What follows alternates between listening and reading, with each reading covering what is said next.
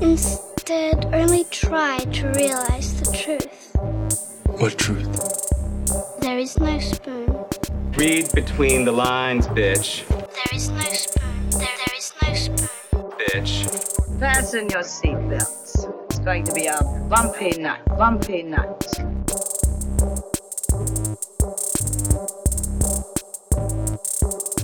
Saludos amigas y amigos, yo soy Mario Alegre Femenías Y yo soy Rosa Colón. y esto es Desmenuzando.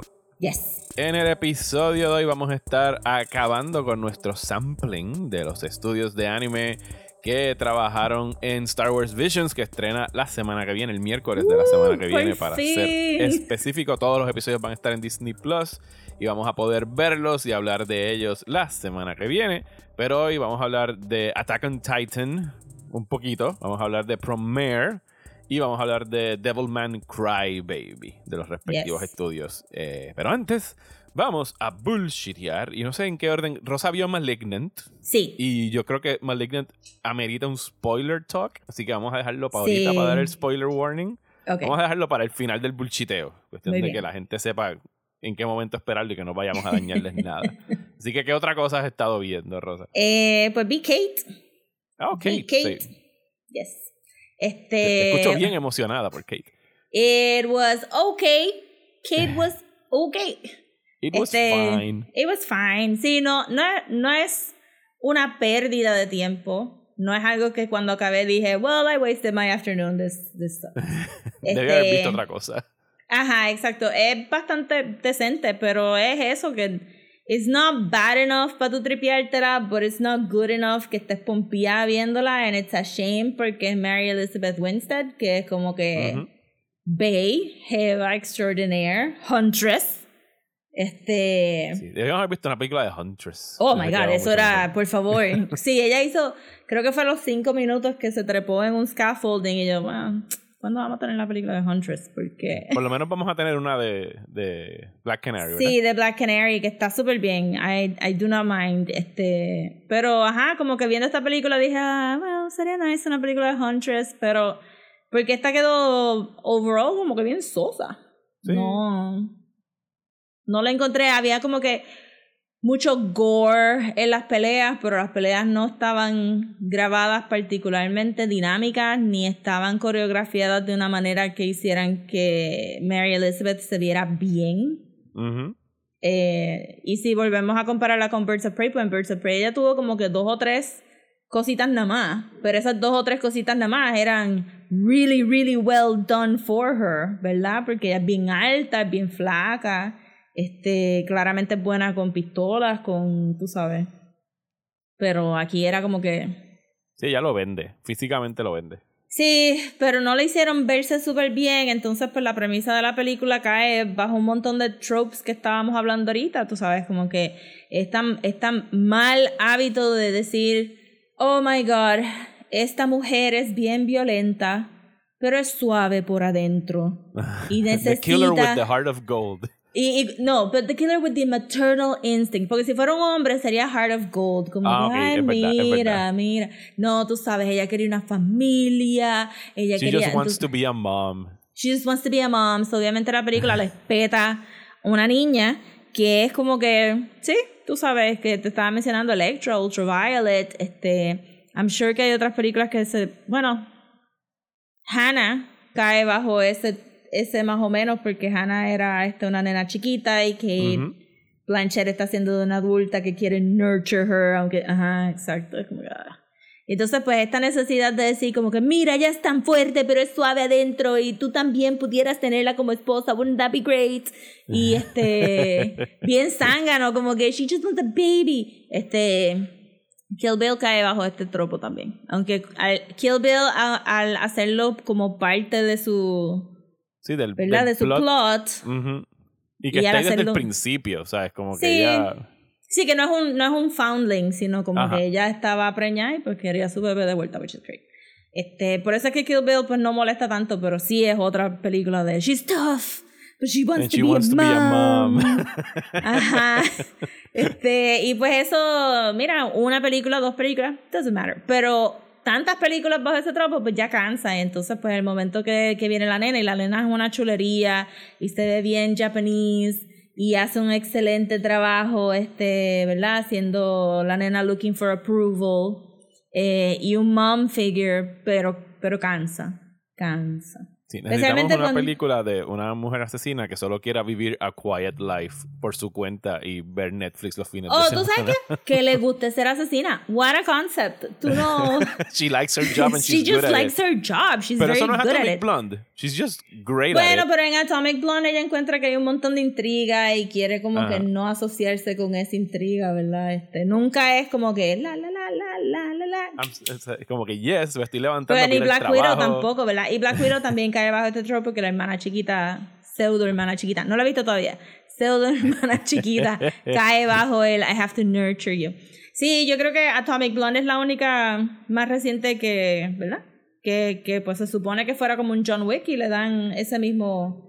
Pero tienes esa idea también de como que people are taking advantage of me, so I really have to fight against the system versus qué sé yo, esto, una película donde tú digas como que, God damn, I'm really good at my job. I like killing people, I get paid, I have a great life. I ah, bueno, yo the world. supondría que, que Villanelle cae en eso en el primer season de, Killing Eve. de Killing Eve, pero Que dura le bien poquito encanta su también. trabajo. Le encanta su trabajo, pero eso dura bien poquito. Pero por lo menos lo vimos. Sí, durante un Y- season. El segundo season se cae. No he visto el tercero. Yo tampoco he visto el tercero. Yo creo que se cae ya a mitad del primer season cuando tú empiezas a ver que hay algo medio shady en la compañía de ella. So tú estás como que waiting to catch, waiting for her to catch up. Pero ajá, exacto. Yo diría como que ese primer episodio de Villanelle, eh, si tú lo haces una película de dos horas, excellent, perfect, Ajá. 10 out of 10. Look at her. Eh, She's just so happy about killing She's people. just so happy. Es como que. y- amazing. Este, pero sí, entonces lo otro, pues que, que lo discutimos en el episodio pasado, de que hay un elemento de exoticismo, eh, usando todo Japón como un backdrop para que ella se vea más cool, tú sabes. Y es bien random el, el location, es como que todo lo que pasó con, con los Yakuza pudo haber pasado con el Italian Mafia, pudo haber Ajá. pasado con el Mexican Cartel, como que Sí, Pudo haber pasado trasplantar anywhere. de un sitio al otro y Tokio está ahí como que para hacer el heavy lifting en términos de del estilo de la película, porque en realidad no tiene un estilo en particular, es como que cool neon stuff y muchos signs con kanji y la escena Ajá. aquella de la proyección del anime en el en el edificio, o sea, Tokio está ahí específicamente nada más que para que la película, si tú quitas Tokio de ahí, lo muevas para cualquier otro sitio, o sea, pierde bastante puntos las películas porque no, sí, no se pero a la misma vez es como que pues realmente lo que tú tienes es un drama de gente blanca y entre medio pues están los japoneses y en una ahí cuando el personaje de Woody Harrelson empieza a decir como que algo de honor y yo no sé qué y yo, ay Dios mío santo. Yo sé que se supone que, que él no sea como que the best, pero... Pero ajá, este, y también pues es bastante predecible el punto de, de I guessed who poisoned her immediately. Oh, sí, a la patada. Ajá, entonces, parte, pero nada, este, pude adivinar bien rápido quién era el que estaba detrás de todo eso, because there's literally three No actors in this mystery. movie. O sea, es un, literal, un caso literal de si no es Juan, es Pedro. El, ajá, y el momento que, que ella se lo dice a la persona es como que, "Ujú, fuiste tú. We all, we all know that. Todos lo sabíamos, sí, Eh, desde los ya. créditos. Y de verdad tengo que repetir esto que lo dije ahorita, pero lo voy a repetir, que es medio weird que en la escena de sexo ya haya ido a buscar el único otro hombre blanco en todo Japón, porque este primero, Asian men are pretty hot. Este, as, Pero no era una, yo entendía que era un assignment, no era un assignment. Ella estaba saliendo por buscarse un tipo. Ahora mismo no me acuerdo. bueno, para mí que estaba saliendo para buscarse un tipo porque la cogió de boba y no le Bueno, hizo nada al final, simplemente le pagó, era un prosti- era como un ajá. prostituto, le pagó y se fue. Pero era como que the only other white guy. Y ajá, y era este Darius de Game of Thrones que lo hizo más distracting todavía porque era como que, ah, ¿va a, ser, ¿va a salir el resto de la película? No, trajiste a Darius solamente para que ella se lo tire porque no se va a tirar a nadie japonés a pesar de que todo el mundo encuentra a los hombres japoneses super hot y es como que what is this what is this racist thing qué, qué weird hasta Japón para tirarte a algún otro tipo blanco sí, es como ahí. que es súper random, de verdad, este, watch it, make up your minds by yourself, pero de verdad está, está media crazy esta película. está sosa y crazy a la misma vez. Entonces, eh, Kate está disponible en Netflix desde la semana pasada y pues sí estoy de acuerdo con el assessment de, de Rosa que it's just fine. Está buena para darle play y hacer otras cosas en la casa mientras está corriendo. Porque no es de esas películas que no importa si te pierdes 10 minutos, you're gonna follow the plot easily. O sea, Ah, puedes ir al baño, puedes volver, ¿sabes? Puedes darle, sacar a las perras al baño, volver adentro, sin darle stop. Yo me levanté como mil veces y llegaba y como que, yep, I know what's going on, it's, it's okay.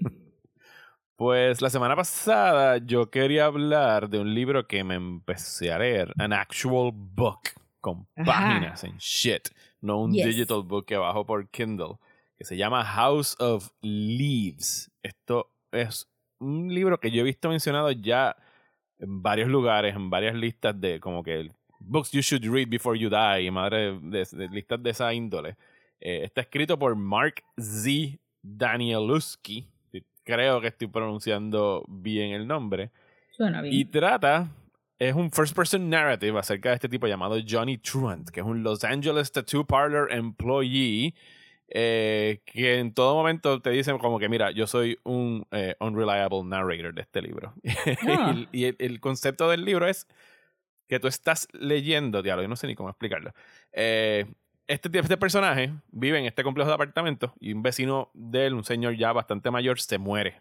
Y entre él y otro de los vecinos encuentran como que este baúl lleno de scrap, scrapbooks, como que un chorro de, ano- de anotaciones y papeles que están hablando sobre este documental que este tipo supuestamente vio, que se llamaba The Davidson Record, que era un documental acerca de un tipo que se fue a esta casa y la casa empezaron a ocurrir cosas paranormales.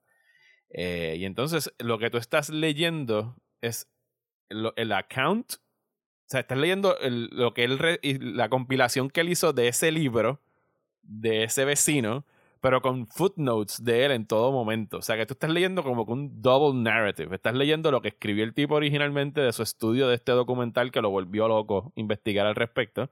Y estás leyendo a veces, o sea, I'm not kidding you, hay un chorro de footnotes en el libro.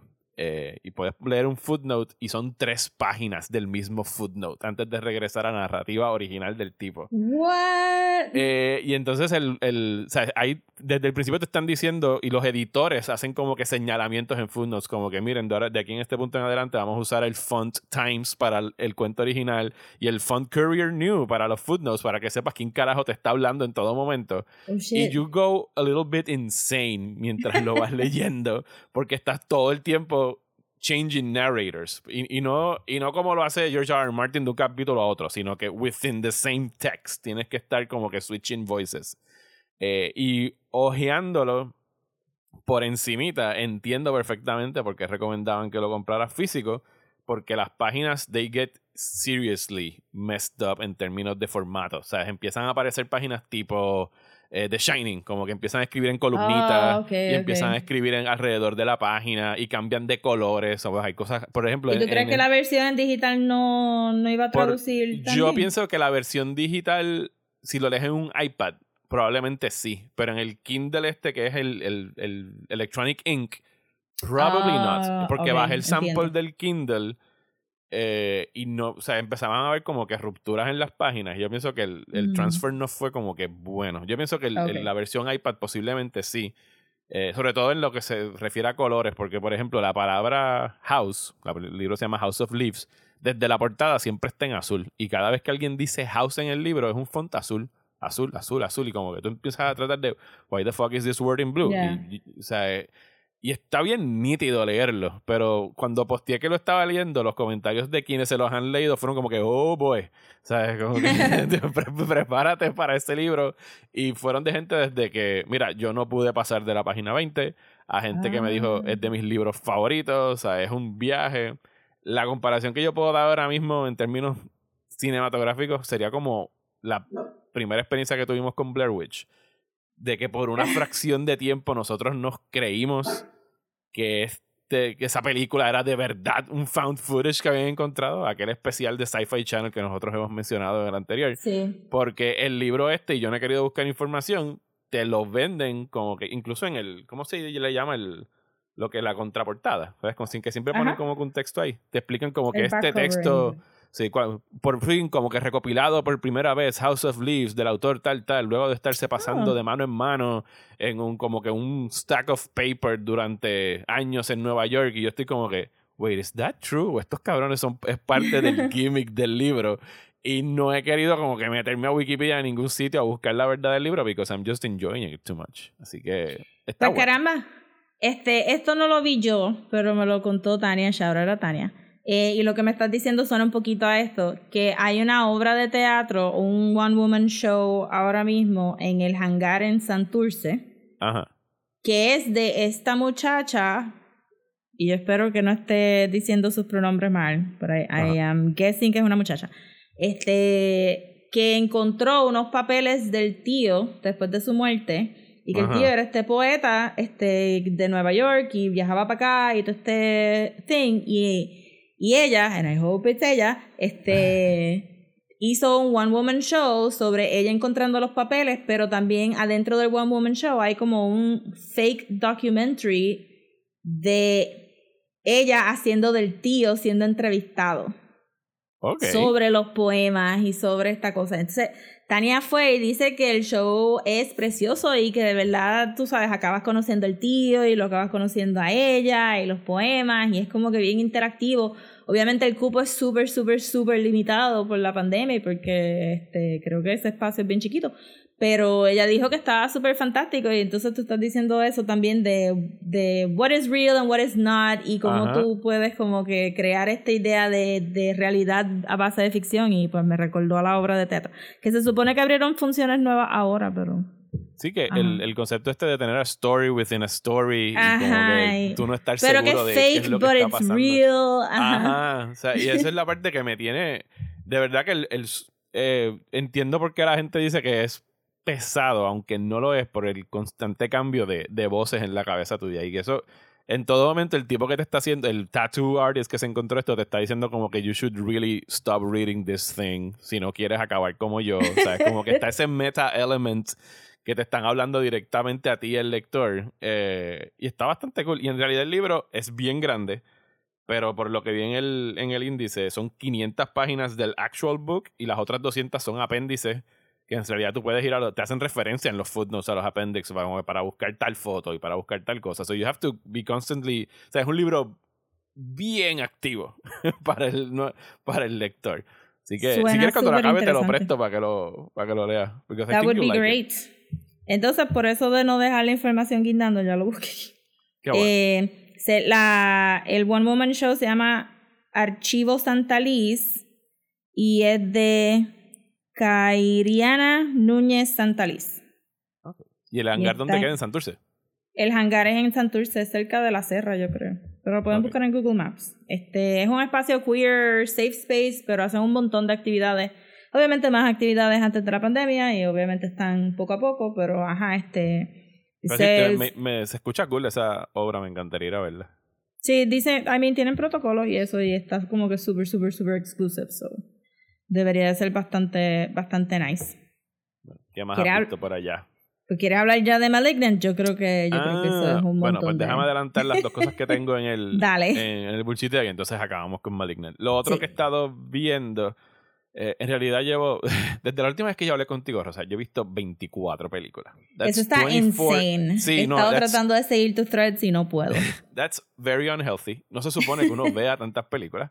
Eh, porque empezó el Festival de Toronto y yo dije. Originalmente dije, ah, no voy a ver casi nada porque en realidad, como que los big titles los quitaron y los dejaron exclusive de la gente que viajó a Toronto y yo estaba encojonado. Yo dije, fuck you and your only in theaters bullshit y no voy a ver nada. Pero resulta que pusieron un chorro de películas eh, internacionales de las que estaban, no compitiendo porque es un festival comercial, pero de las que se estaban Ok. exhibiendo allá.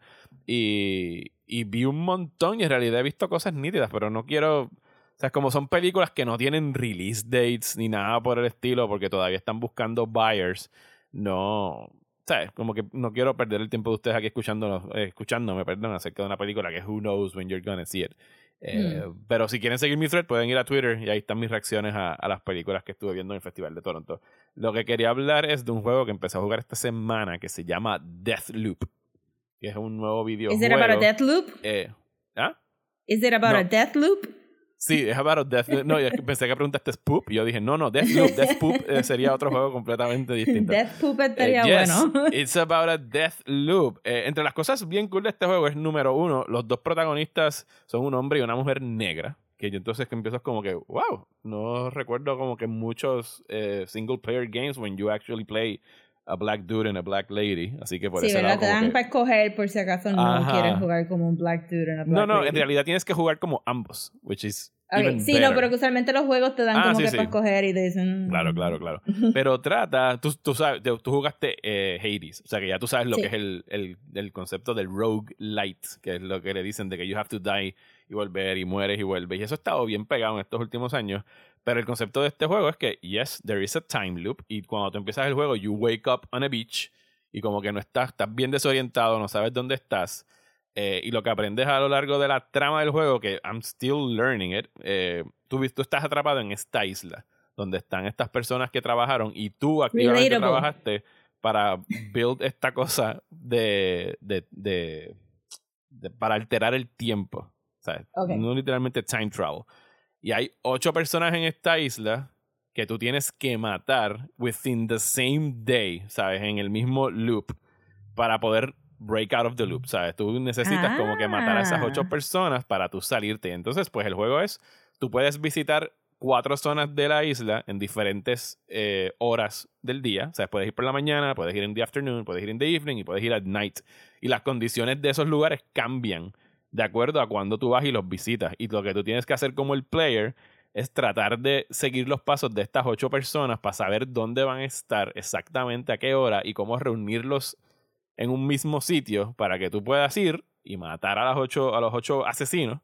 Oh my god, pero tienes que matar todos de cantazo. Tienes que matarlos todos within the same day. O sea, en el Within mismo loop.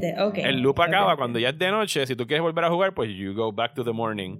Y Ajá. al igual que en Hades, pues no. O sea, cuando tú regresas al, al- a la mañana siguiente, o en realidad a la mañana del mismo día, porque estás atrapado en el loop, Sí. eh, lo, lo único que tú regresas es con el knowledge de tu investigación de dónde está todo el mundo. ah, ok, ok, ok. Y puedes poquito a poco, con unas habilidades que tienes, puedes infuse your items para que cuando tengas el loop, pues puedas como que carry them over to the next loop, porque si no, no habría progreso y te estaría volviendo loco y sería demasiado Exacto. difícil romper el loop. Pero está esta otra muchacha, que es Juliana, tú, tú juegas como Colt, y está Juliana, que ella es como que no sabes si es tu mejor amiga o tu peor enemiga, porque Mm. constantemente te está hablando y es la única otra persona que está within the loop knowing que tú estás fuera del, del loop, que estás tratando de break the loop. Y el concepto nítido del juego en términos de multiplayer es que cuando ya pasas de cierta parte, los jugadores online pueden jugar como Juliana. O sea, y pueden invadir tu juego porque Juliana is trying to actively stop you from breaking the loop. Ah. O sea, que tú puedes estar haciendo una misión y de repente te sale un mensaje como que Juliana has entered your, your loop y eso es otro player que entró and you have to fight her. Eh, y como que le añade como que un Ah. nivel de tensión al juego porque en estos espacios bien grandes tú no sabes de dónde va a salir este otro jugador a tratar de matarte. Y es algo que tú puedes prender o apagar. O sea, que no tienes que obligatoriamente jugar con eso para que no te dañe la experiencia. ¿Y tú estás pero- jugando esto en qué consola? En PlayStation 5 y está en PC también. Y creo Ah. que viene para Xbox en algún momento. Ok. Pero está bien nítido. Con eso, o sea, que de esto, todos estos juegos que han tratado de hacer el mismo concepto de pues mueres y aprendes algo y mueres y aprendes algo, este como que lo está llevando a un extra level y, en el, y el estar investigando cuál fue tu función dentro de este sinister group of people, como, como que le añade ese elemento de misterio. Es como jugar, eh, ¿cómo se llama aquella película? Live, Die, Repeat, que no se llama Live, Die, Repeat, pero debe llamarse Live, Die, Repeat. Era este... Edge of Tomorrow. Sí. Edge There of was no Tomorrow. edge. There was no tomorrow. No. Tomorrow. Pero en una isla como en The Prisoner, que este, de hecho es una serie que Ajá. siempre hemos querido hablar de ella, la serie Sí, británica nunca The le hemos dado un break. Eh, pero sí, está bien nítido el juego, así que si tienen un PlayStation 5, tienen PC y quieren jugar algo que está bastante cool, eh, look out for it. Pues antes de hablar de Malignant, maybe también deberíamos de hablar un poquito del Roosevelt. Sí, definitivo. Eh, ayer, eh, 16 de septiembre, se anunció, lamentablemente, que el Roosevelt iba a estar cerrando sus puertas. El cine Roosevelt en Atorrey, después de 73 años proyectando películas. O sea, yo creo que el único cine que se ha mantenido abierto, que, toda, que, que está en la misma época, y si no un poquito antes de ese, es el metro en Santurce. Es el único que queda vivo. O sea, estamos Pero no que- independiente porque es Caribbean Cinema. Sí, no, digo, después que lo compró Caribbean Cinema, por supuesto, pero estoy hablando de un cine que, que ha permanecido abierto durante tantos años como el Roosevelt Mm. y que sea de esa época. Eh, solamente el Roosevelt y, el y de los independientes ni se diga. El, el Roosevelt no había ninguno que le hiciera. Sí, esto es como que absolutamente completely unique en, Sí, en su eh, experiencia de quedarse sin, sin venderse a otra compañía ni nada y quedarse como un family business. es el, es el fin de, de una era y es una pena. Yo logré ver muchas películas en, en ese cine, tanto como cliente como lo usaban mucho también para sala de exhibición de, de prensa. Eh, según una noticia que salió más tarde eh, ayer, eh, no han recibido ofertas de, de compra, o sea que no se ha ido para ningún comprador en, en estos momentos y tienen la esperanza de como que de alguna manera volverlo a abrir. Yo no sé si nos está escuchando alguien que esté involucrado con el Roosevelt y quisieran de alguna forma abrir algo, algo que se pueda hacer, algún fondo, algún Patreon o algo que nosotros podamos contribuir a, mira, a pagar los utilities del cine, que vaya una membresía que la gente, todo el mundo ponga 5 pesitos, 10 pesitos y les ayude a pagar agua y luz. O sea, es que yo sé que de las cosas que más cobran, entonces el cine puede permanecer Sí. abierto y funcionar, eh, porque yo pienso que es algo que de verdad hay que rescatar. Ese cine está, se remodeló poquito antes de, de María eh, y no sufrió daños del, del huracán, no significativos. Y antes Eh, era una pantalla y lo, y lo dividieron en dos pantallas para acomodar a más gente y más películas también. so, ya, Sí, y esa- que- ya había pasado por varias remodelaciones. Y que en realidad lo que vimos ayer con el outpour de, de support que yo vi en las redes sociales y la gente lamentándose era como que esta cosa que a mí siempre como que me da, un- me da pena porque yo crecí con muchos cines como el Roosevelt, a los que iba en Santurce o a los que iba en otros lugares, que eran como que los cines de la comunidad. O sea, Es y- que eso y- es lo que lo son, sí, por eso es que, que quería traer el tema. El, el, yo imagino que no han tenido a ninguna compañía ni a Caribbean Cinemas knocking on their door immediately. Es porque este cine sirve para personas que no podían pagar la taquilla de Caribbean Cinema, que es el único otro cine, Ujú. este cine vista, especialmente cuando esos cines empezaron a subir las taquillas exponencialmente de 3 pesos a 7 pesos.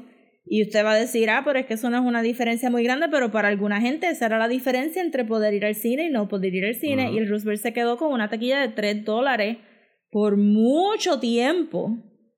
Y era a walking, estaba en el medio de una urbanización inmensa de casas de familia. Y mucha clientela del cine iban a pie al cine. O sea, gente- Iban a gente pie, que porque para eso, exacto. Entonces tú tienes, y tú tienes un, está al frente del, del, ¿verdad? Del parque de béisbol, so tú puedes, tú puedes imaginar que mucha de la clientela también era, ah, tengo un equipo de 25 muchachos que Ajá. acaban de salir de un juego de béisbol y está la película familiar ahí al frente, pues yo puedo pagar la taquilla de 3 dólares de todos estos niños para que sigan disfrutando de su día. Que, que hoy en día con nuestras taquillas absurdamente caras y con el prestige de ir a X o Y sala, la CXC, que si la IMAX, que si el T-Mobile, que todo eso se pierde. El, eh, no es que se perdió un cine de, de, de, ¿verdad? de 75 años, una estructura maravillosa y arquitectura bien chula, es que, ajá, mucha gente ahora no va a poder ir al cine y no va a poder tener ese entretenimiento porque este small business no se decidió, tú sabes, tantas otras porquerías que se le dan a otras compañías para que se mantengan a flote, pero tenemos aquí algo que era un small business que le sirve a una comunidad, que le sirve a tantísima gente. Y, y entonces pues no hay, no hay rescate para eso. Y yo te aseguro que no hay nadie pidiendo comprar el Roosevelt porque saben que la gente que va a ir para el Roosevelt no va a pagar una taquilla de 10 pesos para ir a ver una película. Sí, no, no. Y, y, y no es algo que vaya a ser posiblemente comprado por una gran compañía. Yo pienso que es algo que merece salvarse o rescatarse o que se mantenga por lo menos como un espacio cultural y de comunidad. Yo no puedo dar detalles, pero ayer me llamó alguien local de la escena cultural del país, artística, que me pidió el, el o sea, si yo tenía algún contacto del Rupert para dárselo, porque o sea, su mayor miedo como gestor o gestora, para no ser específico, eh, cultural puertorriqueña era que veniese un gringo a comprar el espacio ah, para hacerle Sí. qué sé yo. O sea que... Y ¿sabes? también, sí, sí, y vale recalcar también que, que, que no solamente puede venir un gringo, sino que la gentrificación se da desde adentro también, tú sabes.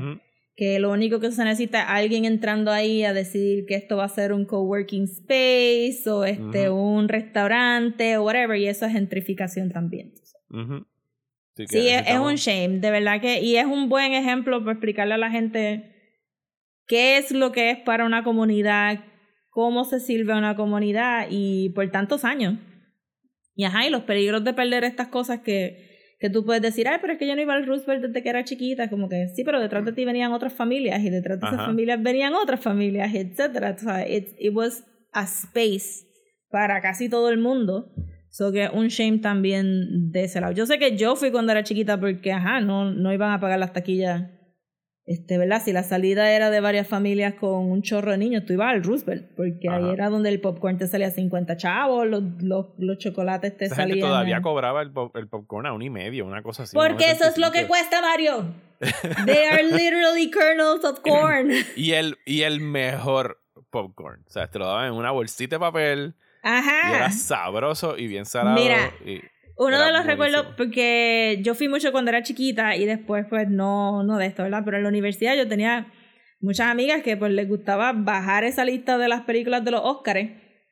Y nosotras empezamos pues para pa budget reasons, nosotros hacíamos las listas y era, ok, esta la vamos a ver en Plaza, esta la vemos en Fine Arts, pero esta se queda para el Roosevelt.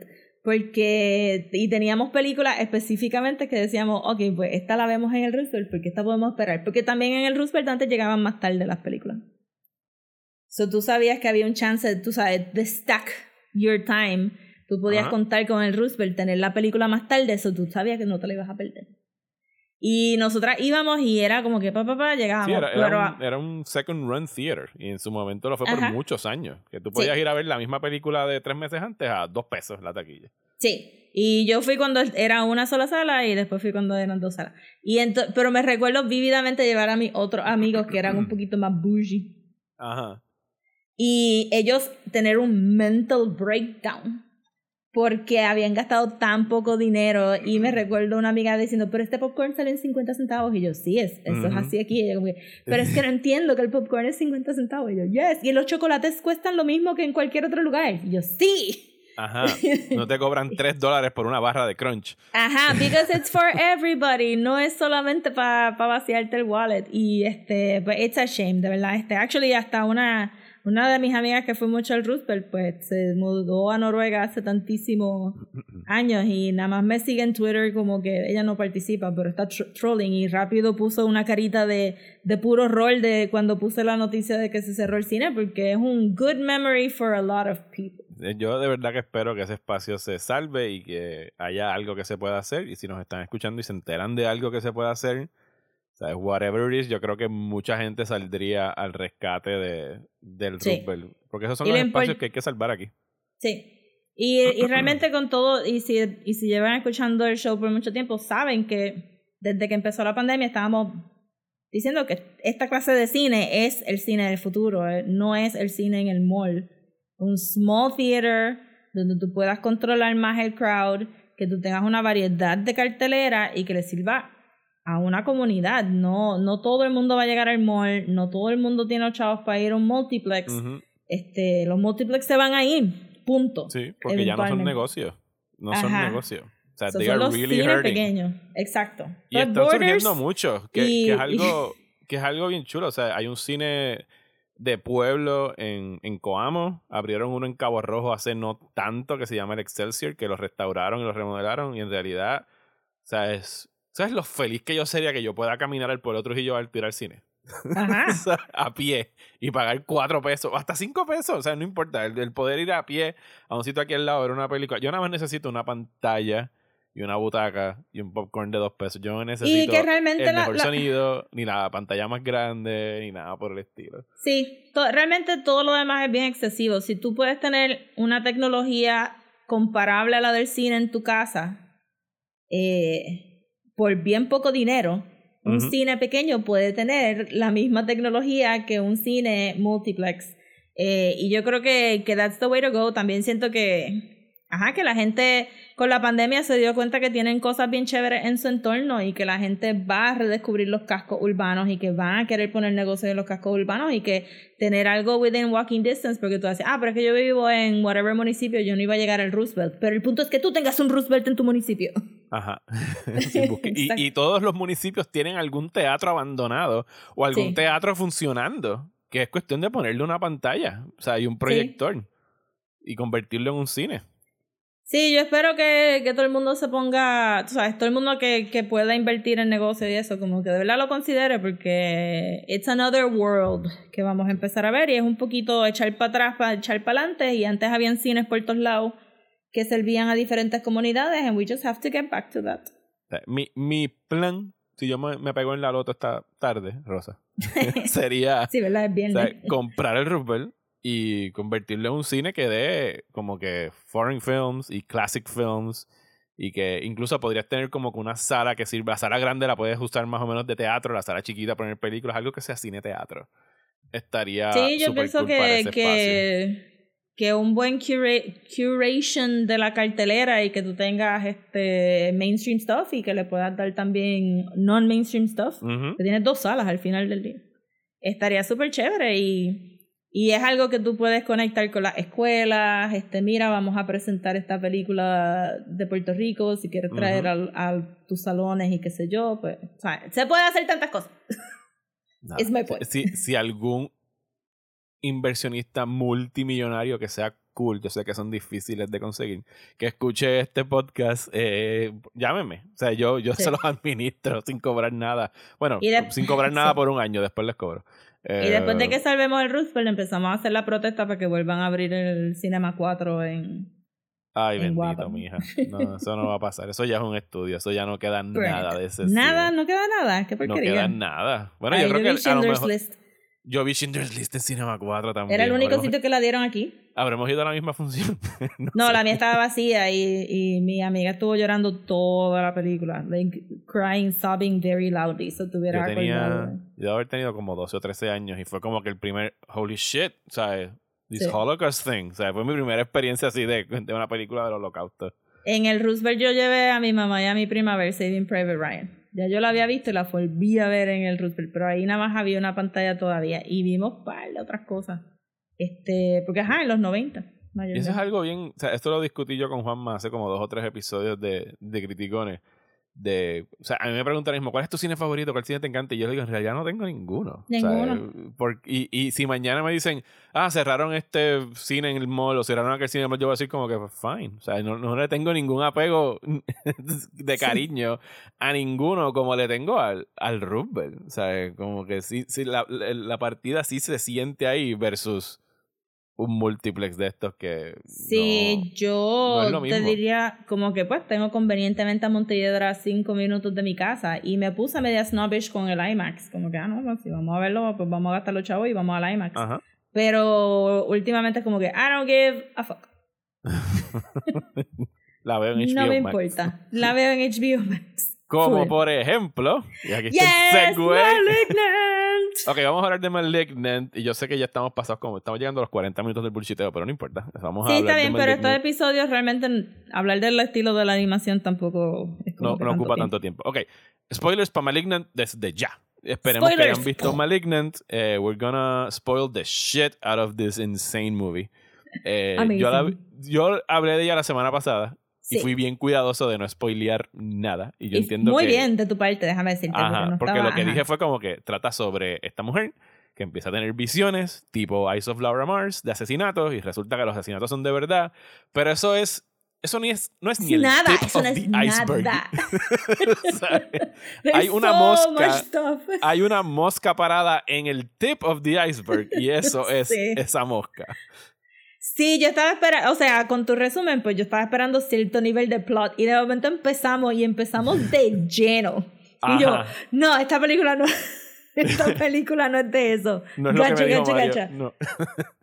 sí, eh, wow, me encantó, de verdad. Este, le encontré la película más James Wansiest que he visto ever.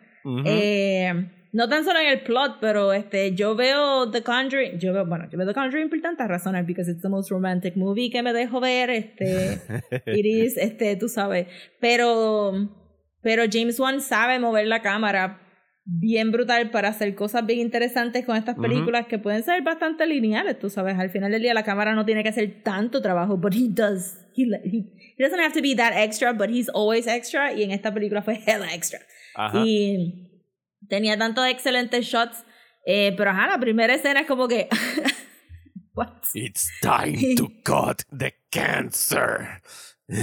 y tú, what the Qué fuck? Tagline más excelente. Y está hablando por la radio and nobody's batting an eyelash. Es como que, oh, he has a voice. He's talking through the radio. Y yo, ya con eso nada más, yo estaría como que, reality doesn't exist. I have been lied No. to. Y 30 años después nadie se acuerda del incidente. Bello, bello, que toda, que la implicación siendo que en este instituto, este, se me olvida el nombre, era con S. No sé, pero parecía el castillo de Arkham Sí. Asylum. el manicomio La, este la hermana de la protagonista tenía the appropriate responses para todo. Era como que. Sí, "Holy para shit". variar, porque usualmente el personaje de la hermana es como que el ditzy eh, character que no sabe qué está pasando y era como que no, no, no, this is beyond fucked up lo que está pasando. Ella estaba mismo. como que, I don't, mira, nada de esto. Y supuestamente ella sale en una serie de web, este, una serie de web, Ajá. y tenía, porque me puse a buscar en el hashtag y la gente estaba bien pompeada que ella hubiera salido en la película. Como que tiene un mini, mini following. Ajá, pues parecería que en este instituto han pasado tantas cosas horripilantes que ellos simplemente pusieron on the back burner the thing that talks through the radio. Eh, pero estuvo chévere porque a pesar de que, de que la primera escena es tan insane, el resto de la película corre como una película de horror bastante normal para James Wan. So Until. Until it- because it kind of lulls you to, to sleep. Ujú. Este, tengo que decir que desafortunadamente para mí, mi obsesión con reconocer actores de otras series de televisión Ajá. me tropezó un poco porque la actriz principal es la novia en Peaky Blinders Ok. y sale también en The Mummy de Tom Cruise y ella very much tiene el pelo rubio. ¿Y quién es ella en The Mummy de Tom Cruise? Que no me acuerdo. Es la novia de Tom Cruise, ¿no? La tipa ¿Sí? rubia. The No, other no woman that was there en el Es que trailer. yo vi The no Mummy la vi. una vez and I deleted it. Yo no, I mean, tengo que, tengo que decir que ella no es mi favorite actress, este, pero ella Se es un llama trabajo... Annabelle, Annabelle Wallace, by the way. Sí, llama. que cuando dijiste el nombre, pues me confundí porque yo- la de Peaky Blinders es como se llama para mí. En, en Peaky Blinders ella hace un excelente trabajo, así es, pero obviamente Peaky Blinders es de Cillian Murphy, ningún otro actor se puede comparar a Cillian Murphy. Este, y él se traga toda la escena, eso no es como que tú te vas a recordar de ella nada más. Era Cillian Murphy y Aunt Polly. Eh, son los dos que, que sobresaltan. Y me recuerdo que la vi en el trailer de Mom y dije, good for her, she's getting jobs, good for you. Eh, y ella sí salió en la primera de Annabelle, so ella ya estaba en el Conjuring Universe, pero again, en todos estos papeles ella es rubia. So cuando la vi aquí de brunette, inmediatamente pensé que tenía que ver algo con el pelo. porque me pareció bien extraño, porque why would you put this woman in a Ah, ok. brunette wig? O sea que ya, ya tú estabas eh, suspecting que something was off en Estaba ese pelo. anticipando algo. No, obviamente jamás y nunca anticipé el final. That would be very much like a liar. Decir que, ay, yo lo dejo. Pero me pareció extraño que tú cogieras a la a esta actriz que para mí es semi famosa y la espetaras en un brunette wig, especialmente porque la hermana era rubia también. Pero todo eso se arregló y todo eso lo explicaron. It was all on purpose. Pero también me pareció bien extraño que, a pesar de que le rajan la cabeza, Ajá. eh, el novio le raja la cabeza, que, Que de nadie... hecho, ese- esa escena es bien violenta y bien... es bien fría. violenta, es bien shocking. Es bien bueno, shocking. aquí la estábamos viendo en, en, en casa. Y cuando ese momento pasó, o sea, fue como si hubiesen sucked the air out of the room. Sí, es como que olvídate de- toda la otra violencia. Eso fue como que... O sea, decir al lado mío estaba como que, o sea, como que, wow. O sea, como que en realidad violencia doméstica en el cine, yo no sé si nunca lo presentan tan gráfico No, yo no creo. O fue que porque chocó, o sea, choca de la Sí. manera que ocurre el tipo y se ve violento el, el empujón que le dan contra la pared que rompe la pared y se Sí, raja la y que, cabeza. y que, y se, bueno, se ve real. I'm sure que Y- y, tantísimas inmediatamente es como que, oh, kill that motherfucker. O sea, ese es Sí. el primero que se tiene que ir. full, full. Pues me pareció extraño que en el hospital no le afeitaran la cabeza y le, le cogieran puntos because ajá. she's very clearly bleeding out de detrás de la cabeza. Eso, entonces pensé, pues, ah, tiene que ver algo con la cabeza. But I never imagined in my wild- wildest Jamás. dreams. Jamás. Jamás. How could you? Jamás. este. Y estamos alargando el reveal, aunque estamos en spoiler warning. También lo otro que me, que me pareció bien interesante es que eh, te dan un fun fact de Seattle en el mismo medio de la película. Sí, y yo quiero saber más de ese underground Ah, it's Seattle true. scene. Ajá. It's true. Buscamos porque, porque estaba hablándole a las, a las nenas y no quería spoil. Esa tiene pero- que ser la próxima película de James Wan. el Sí, Seattle full. Underground. Este. Ajá, y, y les dije, mira, esto no tiene nada que ver específico de la película, pero la película me dijo que supuestamente Ajá. este, hay una ciudad debajo de Seattle y buscamos y sí, son las catacumbas de Seattle y la gente está caminando en los techos de estos edificios.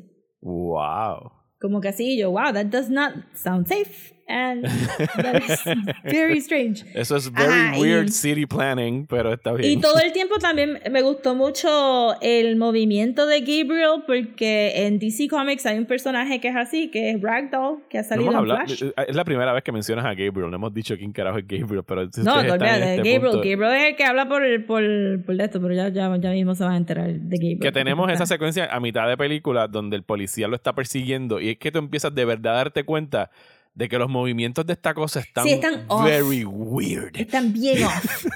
Este, y yo, ok, pues cool, cool, porque en DC Ragdoll pues tiene todos sus joints broken y puede como que doblarse por todas estas cosas. Y dices, ah, bueno, mira, eso está súper chévere porque James Wan también es un DC fan, Ajá. ¿verdad? Está haciendo Aquaman. Eh, y me gusta que este fue su break de Aquaman.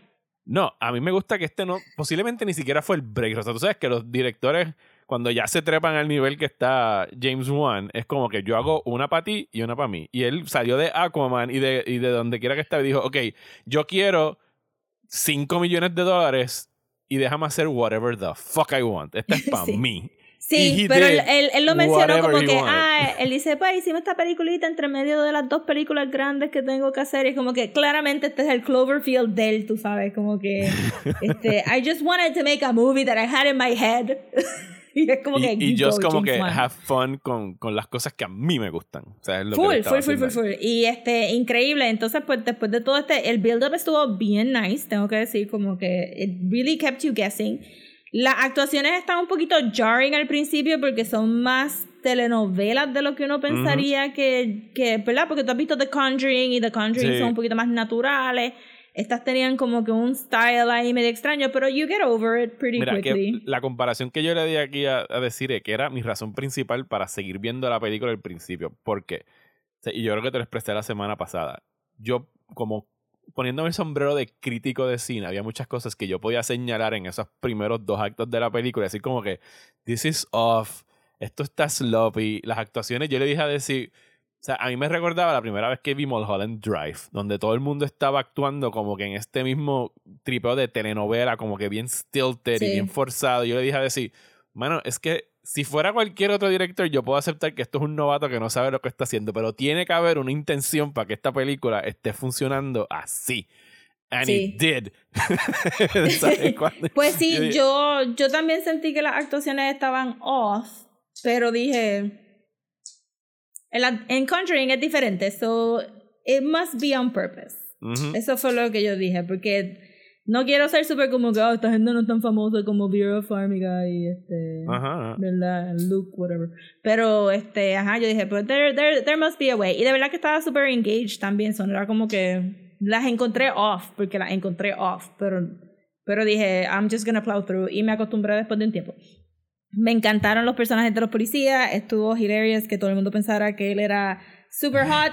Regresando al tema de Asian men being hot y por qué Kate se tiró el único este hombre blanco que había allí. Also, el tipo es British, porque vi un video de él reaccionando al póster de Malignant y el tipo es British, so hilarious. O sea, super Este, British accent. Tengo que buscar Super. British accent y yo, pff, yo nunca, ya yo no sé ni quién es americano y quién es British, honestamente. Y, y entonces, y el final, y el reveal del final, y lo gross que es. Cuando llegamos a esa escena donde están do- donde converge todo, que ella está, el personaje del principal está en la cárcel, mientras la amiga está viendo un videotape que encontró que no cogió hongo y funciona perfectamente bien después de 30 años en ese Pues, castillo. no es el Caribe, Mario. Ahí yo le tengo que dar. No es y el pusieron el Caribe. video y resulta que porque ya en este momento yo estaba aquí hablando con Desi como que bueno tiene que ser maybe a conjoined twin o sea de cosas estas que suceden en la ciencia pero tú dices pues sí es un conjoined twin pero tú jamás te imaginas la manera como lo van a hacer y que dicen el término científico correcto porque es o sea hay personas que han tenido que han tenido gemelos in the womb que el cuerpo ha absorbido y encuentran como que dientes en una Ajá. por los intestinos y pedazos de huesos por otro lado que pertenecían a ese gemelo que tú absorbiste. Pero la manera como lo hacen acá, o sea, el gemelo, el Gabriel, todavía existe en el cráneo y tenía unas, Yep. unas manitas que se movían bien horrible, que lo pudimos ver Horribles. y que lo vimos a través de como que un- una cortina al principio Sí, de la al principio, película. que se veía weird, pero tú dices, Ajá. it's weird. okay, it's Ajá. fine". Y vemos la operación completa que hicieron en los créditos para cortarle lo que había de Gabriel y lo que sobró que no pudieron cortarle, metérselo dentro de la cabeza junto al Pero cerebro. Quiero que sepan que literalmente se lo meten. La- el They shot es una mano just in. shoving it in al cráneo. Sí, no hay delicadeza ni nada. We just un- put it back. Un trío de médicos miró eso y dijo, fuck it, just push y mételo ahí de seguro hay espacio. sácalo, sácalo from my sight. Este, hilarious. Y entonces, pues, el, el cantazo que le dan al principio con la pared levanta a Gabriel, que estaba ya tratando de, de, De come back, regresar. Este, absorbiendo, pues, los embarazos de ella, que te mencionan que parte de- del abuso doméstico es que el tipo piensa que ella está, este, ¿verdad?, eh, abortando accidentalmente a estos niños. Sí, y tuvo tres, Y- eh, tuvo tres miscarriages antes. de Ajá, eso, tres miscarriages. Y pues entonces todo, na- o sea, no hay ninguna sola pieza de información desperdiciada en este build-up hacia, hacia Gabriel. y el reveal está magnífico. Este, todos los hombros dislocados para que Gabriel se pueda mover, el parkour, el half matrix. Mira, en Twitter la gente se estaba meando de la risa con la silla. And I gotta say, La silla es eh, de los tiros más cabrones del año. O ¿Por sea, cuando qué ese la tipo silla? tira la silla. Porque es brilliant. y también es como que, pero es que de verdad James Wan es bien underrated, porque tú estás viendo eso y tú dices, pues va a romper la ventana y va a tirar la silla. Y Nope. de momento, no, ¡Juapángara! Y los dos policías se caen a la vez y yo, this movie is amazing. Olvídate de esto. Esto, esto, y ellos se, y tú te imaginas que los actores se levantaron y se me dieron de la risa por media hora. The chair is excellent, Eso, Wan". eso es la Como que, o sea, Aquí en casa, o sea, es, yo no me aburrí por un solo instante con esta película. Y cuando llegó esos últimos 20 minutos, yo estaba meándome de la risa, que yo entiendo que es la Sí. reacción que estaban pidiendo del público.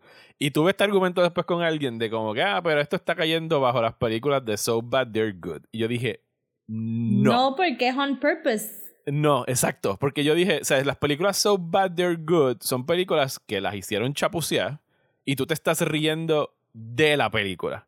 Pero aquí en todo momento yo no puedo no imaginarme a James Wan meándose de la risa a él con lo que está haciendo como un demente. O sea, you're Es laughing que todos los it. detalles están ahí. ¿Por qué la hermana trabaja en un restaurante donde ella se tiene que vestir como un Disney princess? Y, y aparecer al hospital. Porque sí, y se acuesta en la cama así con toda. Y, la, y está Ajá. mirando. Tú sabes que supone que tú te rías. It's absurd. Este, que la hermana está ahí pasando por una depresión y ella llega con un fluff dress. Este.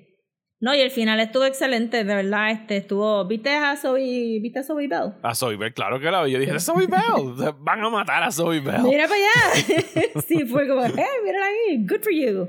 Eh, no, estuvo y estuvo gory, estuvo fun. Es algo que tú, es algo que si la gente hubiera visto en Shutter, Ajá. este, no lo hubieran encontrado fuera de lugar con la cartelera de No, Shudder. para nada. Por eso es que yo, cuando yo la dije, esto es algo que tú hubieses visto un viernes en Shudder.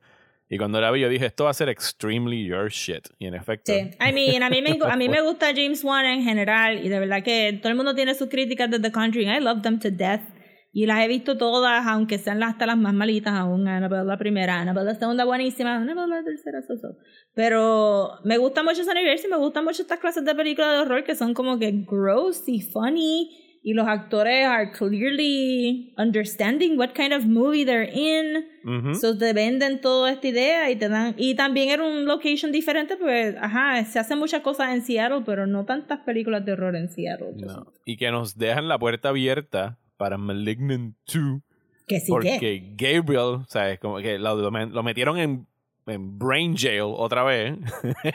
y ella le dijo como que when he comes back I'll be ready. Y tú como que yes, Yes, el teaser de Malignant 2. otra. O sea, por favor, esto es esto es pocket change para Warner Brothers. O sea, esto es como que Sí. no, ti- No, y que el mismo hospital, porque si existe, eh, si existe Gabriel y esa situación en ese mismo hospital, claramente existen otras situaciones que tú puedes sacarle jugo de, de, oh, there was this other aberration acá No, en el cuarto al lado. el, el concepto, una vez tú lo ves full, el concepto de Gabriel con la espada dorada y este trench coat al revés y todo con, o sea, el pelo... Lo del trench coat al revés, de verdad, through, through, eso es lo que throws you off. Ajá. Full.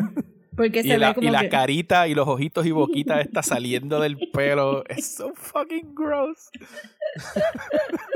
Sí, aquí, eso también fue lo que me mató, porque en otro lado maybe te hubieran tratado de vender la idea de algo más humanoide, pero era como que, Sí, y no, yo- it's just a el- mass of flesh and bone. Porque esta película tiene, tiene de los tiene de Dario Argento. O sea, me recordó al sentido del humor también que utiliza Sam Raimi en la Evil Dead. Pero el concepto de, de Gabriel, antes de que lo veamos como que en todo su esplendor, tenía cosas así de, de J-horror, ¿sabes? Parecía Samara de. eh, Ah, no me acuerdo hay unas escenas super scary. Hay unas Ajá. escenas super scary al principio con, con la sombra y la silueta Ajá. de Gabriel, brutal. Eh, a mí me gustó mucho el shot cuando ella corre por la casa y está este top view. Ajá. Brutal. Sí. No, James Wan de verdad es una chulería y de verdad que qué bueno que le dieron la oportunidad de ser Malignant y que, y hopefully, porque a mí me gustó Aquaman, whatever, a mí me gustó. A mí me Este, Aquaman. So que la segunda, I'm hoping for, for the same y que le sigan dejando hacer lo que le dé la gana porque ¿Lo hace bien? it's fun. ¿Sabes? Sí, lo hace bien. ¿sabes? Ajá. If, if it work, if, if it ain't broke, don't fix it. Ajá, que este, diciendo. y que se ve un director bien, bien chill, como que, qué bueno, good for him y I hope to see more. Yes. Así que si por casualidad todavía están escuchando esta conversación, eh, sí, vayan a ver Malignant y si no, y si ya la vieron, veanla otra vez. It's A la gente O le gusta mucho el bullshiteo, los están escuchando, los están escuchando. expongan a sus amistades a Malignant si no lo han visto. O sea, A full, esto- esta película está hecha para un, a un watch party este, a través de algún social app or something.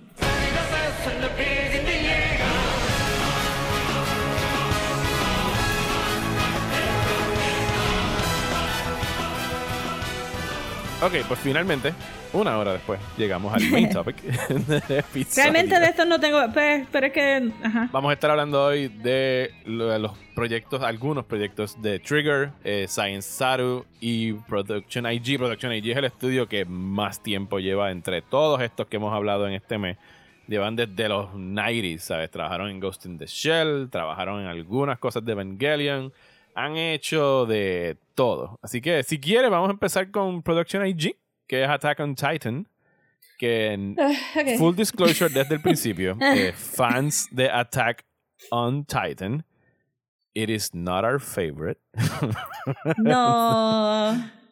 Eh, It y no, o sea, en- entendemos que les gusta y no queremos ofender ninguna sensibilidad, pero es uno de esos casos de maybe it's not for me. Aunque, o sea, yo nada más he visto como los primeros 5, 6, 7 episodios.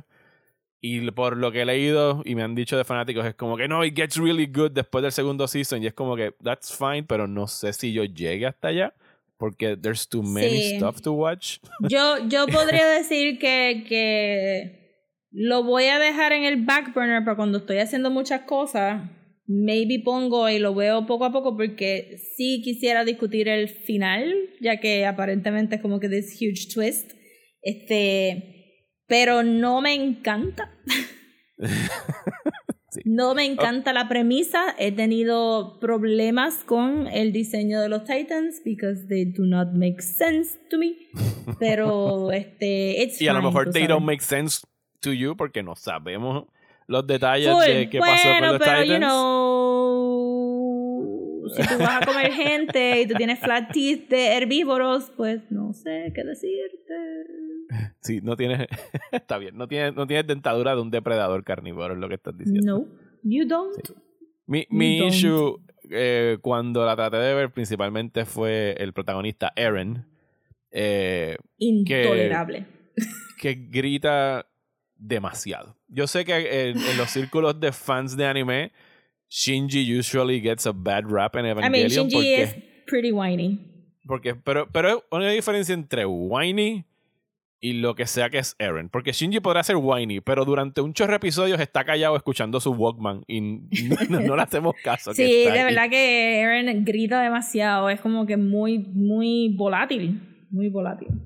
¿Qué pensaste de la animación? Que es lo que estamos. Digo, y, y conste, aquí hay un detalle que me di cuenta viendo esto, y sobre todo cuando son estudios, o sea, es contrario a, a Trigger, que tiene un house style bien específico de, de ese estudio. Production AG ha hecho tanto que es very Mm. dependent en cuál es el punto de inspiración. Y la, la animación de Attack on Titan se parece mucho a la del, a la del manga. Eh, hay un más heavy use de CGI en las escenas de acción que en otras eh, series de anime. Eh, Bueno, pero, pero, por necesidad, yo me imagino. Este, sí, yo diría que por encima de todo, pues, este ejercicio está bien bueno. Simplemente por encima del estilo de cada estudio, por, pues, por ver la calidad con que están haciendo el producto, ¿verdad? Ujú. Y, y obviamente esta animación es high quality, porque a pesar de que, o sea, se puede parecer, Attack on Titan se puede parecer al, al manga, igual que JoJo se puede parecer al manga. Pero tú tener un estudio que de verdad, que tú hayas pagado por el detalle, pues que todos los personajes tienen thicker outlines, este, para resaltar por encima del background, los backgrounds estaban fantásticos, la manera que usan motion blur y esto, ¿verdad? Post-production effects para, para venderte los Titans caminando por este como que murky, foggy ground y, y este todo ese medio Spider-Man-like este swooshing around de los árboles. Eh, pues en un estudio menos hábil, maybe el, maybe el anime no hubiera pegado porque, porque está la historia y I'm sure que la historia está bien para la gente que le gusta. Pero por encima de eso, desde el primer episodio se ve que es un producto de calidad y que, que le metieron un montón de, de tiempo. I mean, las animaciones interminables de la gente llorando. Que, mucho, que mucha gente llora. Y yo sé que Yes, pues la están pasando cry. Yo mal. sé que se, se lo están comiendo, pero este. Ajá, pues tú sabes que tengas un estudio que de verdad te puede vender la idea de que alguien está breaking down a llorar. It's, it's quality, it's, it's a lot of quality. Mi, mi beef con esto es pues que algunas cosas de la historia realmente no me hacen mucho sentido y no eran prácticas para el mundo donde estaban viviendo. Pudieron haber hecho cosas underground. I mean, los titanes estaban por encima de la superficie, but whatever. I'm just gonna learn to let that go. Este, lo único que sí noté es que, y esto probablemente no es culpa del estudio, pero es un ding, es que en los breaks a los anuncios te Ah. ponen unos diagramas de cómo la ciudad funciona y el diagrama se queda muy poco en escena como para tú coger alguna información o aprender alguna información. So, si esa información era importante o pertinente, I missed it. Eh, porque... y yo encontré que esos primeros episodios también tenían como que el, el characterization, o sea, el desarrollo de los personajes era very, very thin. Y, Sí, y yo, re- y yo que, ¿qué respondo mucho a... Sí, pero es que yo, yo respondo mucho a, a cómo los personajes están escritos. O sea, eso, that's what gets me in. La animación puede estar brutal, pero si no, como que no, si no entablo como que una relación con estos personajes, como nos pasó casi instantáneamente con, con Golden Kamuy, que ya para el episodio Ujú. segundo era como que, yes, I love these people, vamos allá, let's get those tattoos. Sí. o sea, no. Esto de Attack on Titan, como que la mayoría de los personajes se veían disposable, porque sabemos que se los pueden comer en cualquier momento. Sí. Y el protagonista eh, es, bast- es, es áspero, ¿sabes? Como que I, I don't Sí, no es. Yo me imagino que va a haber some sort of growth. Y Ujú. por eso es que la gente dice como que no, cambia un poco. And I'm sure it, it will.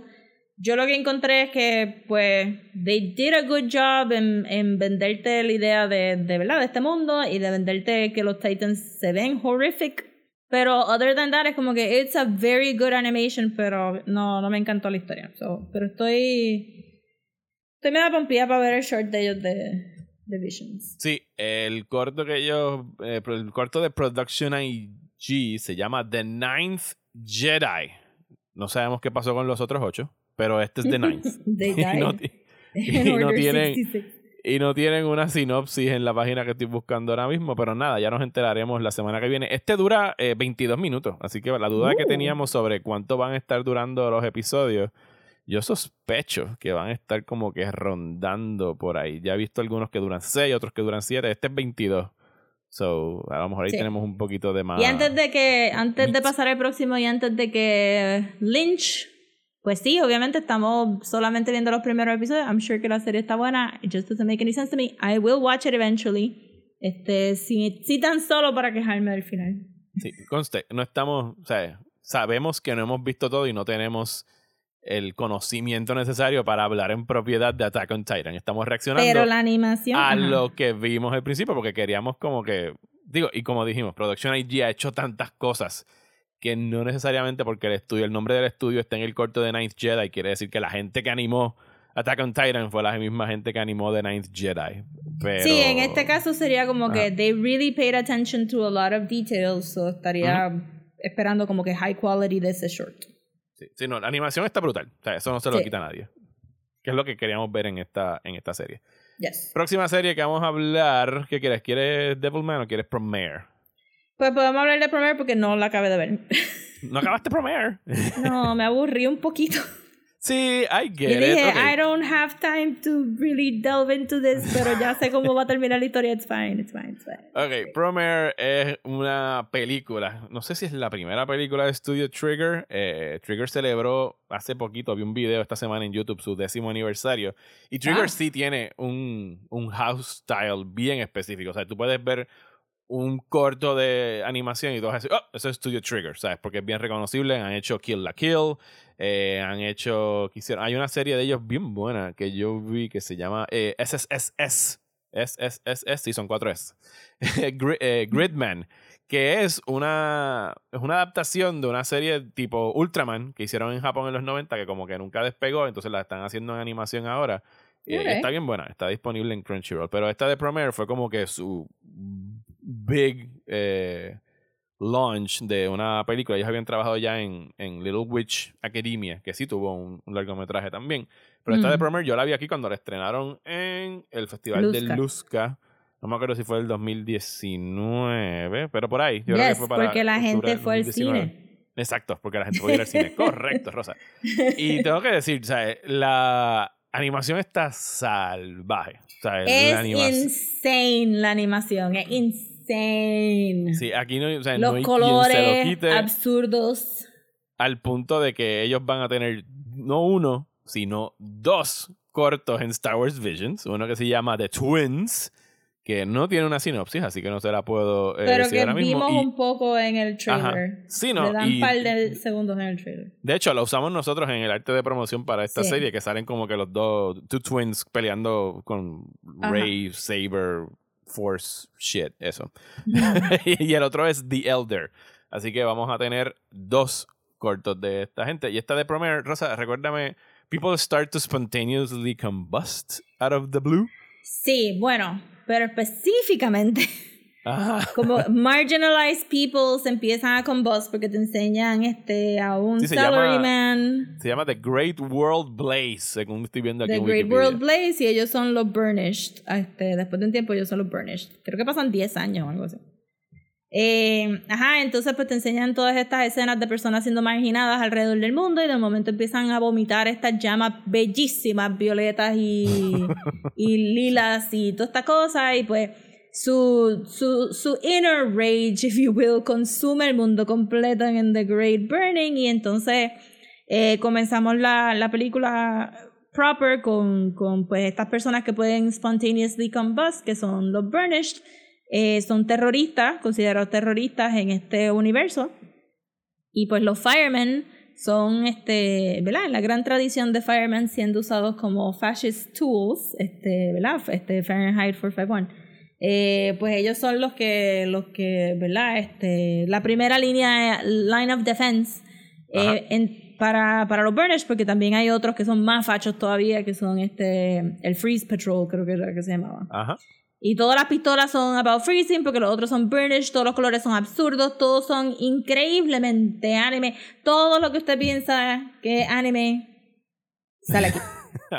Absolutamente todo. Todo, todo, todo, todo. Y, pero a la misma vez la animación es super friendly, es charming, es, es cute. Eh, pero, o sea, es como que son muchas It's- transformaciones it's de máquinas, son muchas, son muchos swooshing around of the camera, este, y, y es un montón, es un montón, Sí, es como yo, que... yo me tuve que desconectar en cierto punto de la película y no, no me tuve que desconectar. La película para mí me desconectó. O sea, era demasiadas cosas to follow. Y podía fácilmente decir como que, diablo, esto se ve tan y tan cabrón. I wish it had a better plot. O sea, como que Sí, tuviese un mejor o sea, libreto. es bien eh, things are not what you think they are las personas que son terroristas realmente son personas marginadas en, hubo como que un momento porque realmente había imitado la película Ujú. este pero esta no ha sido como que la mejor semana para sentarme a concentrarme O sea, a ver no- una no- película No llegaste a la parte donde hay un actual robot que se llama Deus Ex Machina. Eso ah lo sí no llegué a eso, Sí llegué a eso. Ok. En, en algún punto la dejé corriendo y simplemente me, me asomaba ahí como que ok ya explicaron esa parte ok ok. Este, pero porque más o menos you could see where it was going, este, después de cierto punto, ¿verdad? Y ajá, entonces, I mean, tiene, ¿sabes? Está aware que su historia es bastante Demente. common.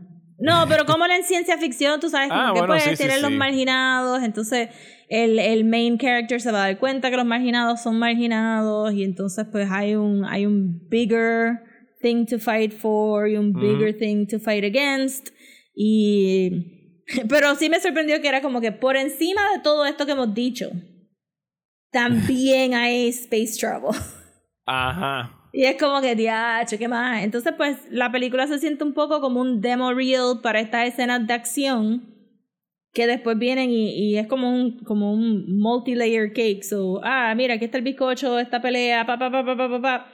Y ahora te voy a poner el frosting. Ah, los burnish no es lo que tú piensas. Y te ponen otro bizcocho. Mira, pero entonces el gobernador está haciendo esta iniciativa de yo no sé qué. Ajá, ah, pero el frosting, ah, los burnish son parte de, del plan malévolo del gobierno. Y te ponen otro bizcocho. No, que si fuimos a un lago y lo derretimos. Estás diciendo y que la película la has layers.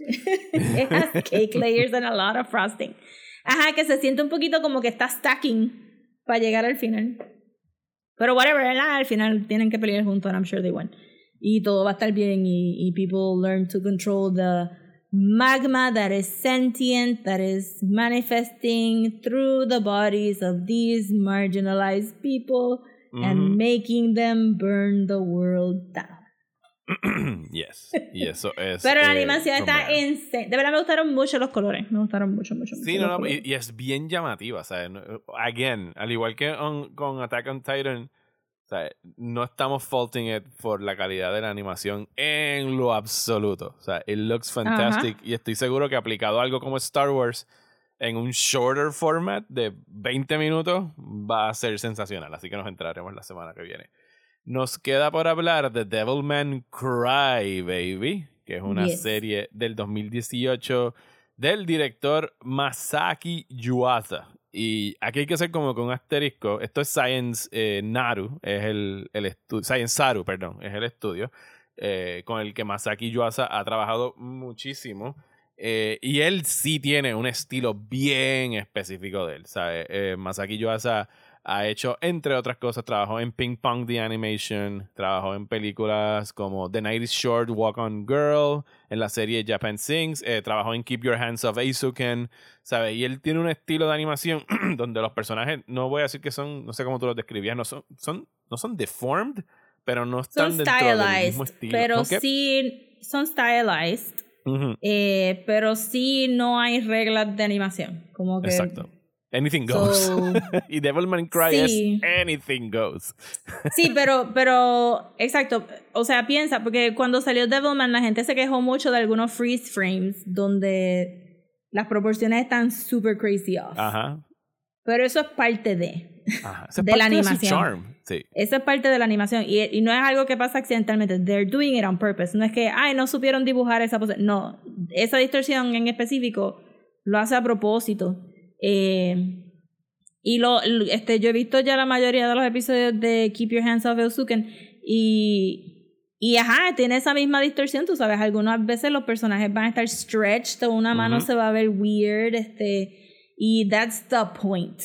That's the point. So, a- Eusuken es super wholesome y Devilman Crybaby es super, super eh, adult, Ajá. pero esa distorsión está en los dos estilos. Sí. Eh, Y de hecho, él no, él no estuvo involucrado en lo que vamos a ver de Star Wars Visions, pero el estudio sí lo está. Eh, y los, este, a ver, los cortos que ellos van a hacer, ellos son los otros que tienen dos eh, cortos. Uno se llama Akakiri y T0B1, que voy a presumir que es acerca de un Está para droid. Android. Yes, it's about a droid. Este no le han puesto el tiempo. Fíjate, el único que tiene tiempo es el de Production IG. Pero esta de Maybe es el Devilman. primero. ¿Ah? Maybe porque el primero. No, el primero es The Duel de Kamikaze Duga, nuestra gente de, de, de Golden Kamuy. Y es el que tiene el estilo blanco y negro, que parece más como si estuviéramos viendo Yojimbo de Akira ok, Kurosawa. ok, ok. Ese va a ser, digo, ese es el primero en el orden. Los vamos a ver todos el miércoles que Sí, viene. obviamente. Estoy seguro sí, que no. Yo, a mí me sorprendería que esto pase de las dos horas en total. O sea, no- no Sí, creo probablemente que es un movie length y ya está. Ajá. Pero esto de Devilman Crybaby, yo recuerdo haberla visto en Netflix. No la vi completa, pero lo Yo que vi me encantó. Eh, y, y recuérdame, ¿sabes? Devilman es un personaje creado por Go Nagai hace muchos años, el creador de Sí. Messenger y Cutie Honey, entre otros personajes de- del anime. Y en esta serie, si mal no recuerdo, existe Devilman. O sea, la Sale serie de Go un mini cameo chiquito, sí, en una situación. Sí, porque el nene chiquito estaba viendo Devilman, la original, y that was enough to turn him into a demon or something. Ajá. Sí, no, ¿Es un homage o es como que una continuación? No, no recuerdo exactamente qué es lo que No, está yo pasando, creo que es un thing. reboot. Yo sé que Ajá. cuando, cuando salió en Netflix, este Twitter estaba bien pompeado, pero había mucha gente quejándose de que no estaban usando el estilo del manga de Go Nagai. Porque el estilo del manga es bien retro, Osamu Tezuka, Ajá. 70s. 70s. ujú. Bien, bien lindo. Y me recuerdo que yo inmediatamente quería comprar el manga y ese mismo año fui para Nueva York y ni en la librería japonesa tenían el manga. Como que Netflix no hizo absolutamente nada para Para atar la serie a- al manga y no había ninguna publicadora tampoco que jumped into it diciendo, ah, la gente va a querer el Devilman de Gonagai, déjame ponerlo. Salió después, hay una edición preciosa para comprar que eventualmente la compraré. Pero, ajá, no... No hubo como que ese jump rápido y me imagino que también era para desasociar que, que ¿verdad? De los dos estilos Ajá. tan super, super crazy different. Yo la vi completa. I don't get it. Hablé con una persona, este... I'm sure que I don't get it porque siento que fueron bien pocos episodios. Sí, no sé por qué 13 Netflix no, episodios. ajá, no pagó por 10 otro episodios. season. 10 episodios fueron. Ajá. Este no, porque hay muchos jumps en la, en la serie, como que hay muchos jumps. Y, y el, el adult thing es arbitrarísimo. So, tú como que arbitrarísimo. So, tú tienes como que full nudity en algunos en algunas este, escenas, este, explicit sex en algunas escenas y de momento en otras es como que censored o no dibujado completo. Ujú. Y uno ahí, What ok, is going on? es bien inconsistente en términos de, de echar para adelante y para atrás. Como que yo siento que si tú vas a hacer adult, then you do adult. Ajá. Y no me haces pensar por qué una escena está censurada y otra escena no. Sí, make Tienes que irte full como nuestra amiga de Belladonna of Sadness. ¿Te acuerdas de esa? Que era full Sí, adult. exacto. So adult. So painfully, painfully adult. Pero ajá, exacto, como que te, te sentí que había como que un mini moralizing ahí donde la nena principal, que era la novia de, de Akira, este, pues no puede salir fully naked porque es una niña pura, y entonces la otra está ahí slutting up y matando gente porque no era una niña pura. Y era como que I don't like this. Eh, pero, ajá, este, siento que la, la serie como que estaba bien rushed. La animación está insane as well, pero como es el estilo de, de ellos, es como que unas escenas son bien realistas y las otras son como que, ¡No! y mucho con los, con, los, con los diseños de los demonios, pues es donde tienen más fun eh, distorsionando y jalando estas proporciones eh, versus entonces los otros Eh, los otros personajes que son bastante realistas, menos este Ryu, que es el que tiene pues las otras distorsiones también porque es más animated que Akira. Como Ujú. que Akira, esta- la, la escena bien famosa es en el primer episodio cuando le dice, Akira, tienes que venir conmigo. Y se ve insane, que es como que un doodle, es un, es un doodle ahí parado. Y este, pero sí, la serie realmente, realmente yo no sé si el cómic es así. Yo, yo me imaginaría que no.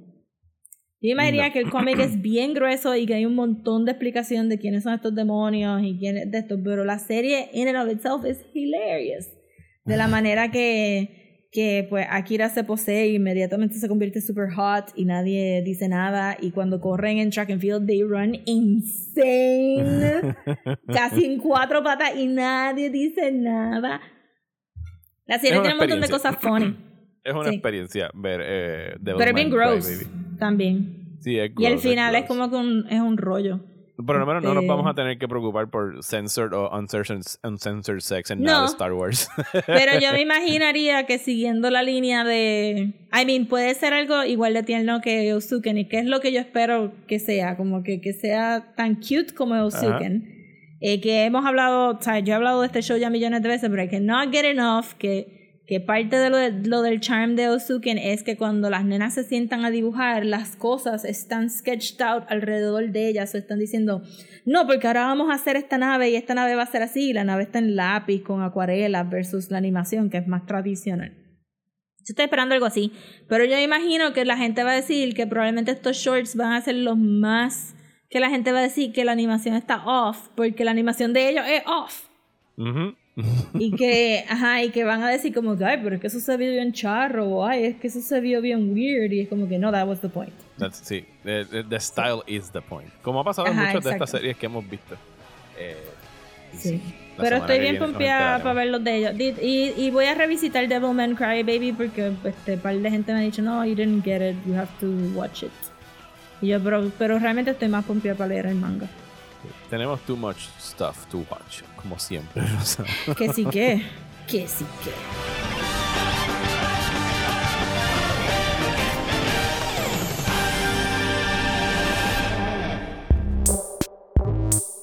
Y hasta aquí este episodio de Desmenuzando. Muchísimas gracias por escuchar este extra long episode de Desmenuzando. Eh, específicamente a la gente que nos apoyan a través de Patreon en patreon.com Yeah. slash desmenuzando en el nivel de un dólar o cinco dólares al mes. Estamos esperando por ustedes porque por favor vengan y se unan, den un pesito y nos pueden obligar a hacer un hate watch. Y los Hate Watch son para todos los Patreons, no solamente los que pagan para escuchar los episodios extras. Así que si nos quieren torturar con algo que saben que a Rosa y a mí no nos va a gustar y you can force us to watch it, súmense que estamos esperando para llegar a los 75 Patreons y poder hacer eso. Así que si pueden y quieren, les invitamos a que se unan en patreon.com slash desmenuzando.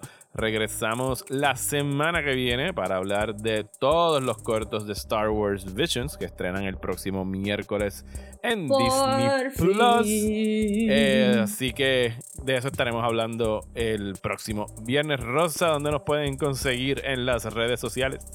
Nos pueden conseguir en Instagram como @desmenuzando y Twitter y Facebook como @desmenuzandopod y si nos quieren mandar un email lo pueden hacer a desmenuzandoelpodcast@gmail.com y gente rieguen ese Patreon para Yes. llegar para llegar Sí. a, los- a los tiers. Queremos llegar a los tiers, queremos llegar a ese y queremos llegar al de 100 Patreons para poder hacer un live show. Y ya como que cada vez se hace más posible hacer un live show. Obviamente van a tener que venir con su Baku ID o whatever si lo hacemos. Y lo Cool. hacemos en un I espacio bien mean, abierto. ajá.